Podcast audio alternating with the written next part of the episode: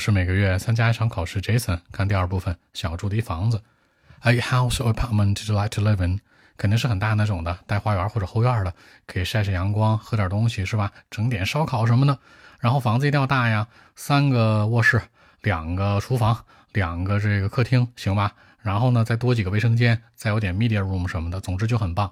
然后选址的话，一定是在郊区。我不喜欢市中心的生活，太吵了，各种各样的空气污染呐，环境不好，交通不好，对吧？总之，我喜欢周边城市生活环境。最重要的是，说实在的，能买得起，是吧？远点还能买得起，市中心真买不起。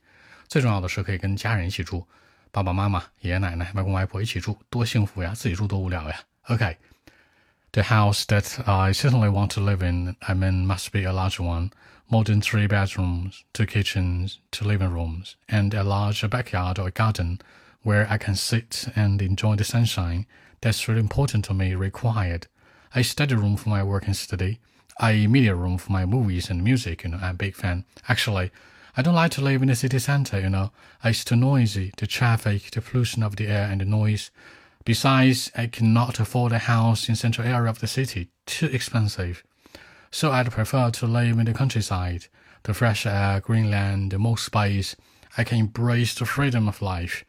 The price can be more reasonable if I buy one in the area, not like in the countryside. Affordable. Above all, I can live with my parent and grandparent at a time if I have such a big house, you know.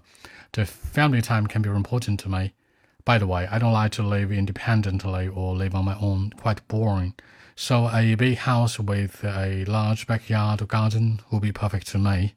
So that's it. 后院或者花园，backyard or garden 必须的，required 买不起这样的房子。I cannot afford a house 买得起的，affordable。微信 b 一七六九三九一零七。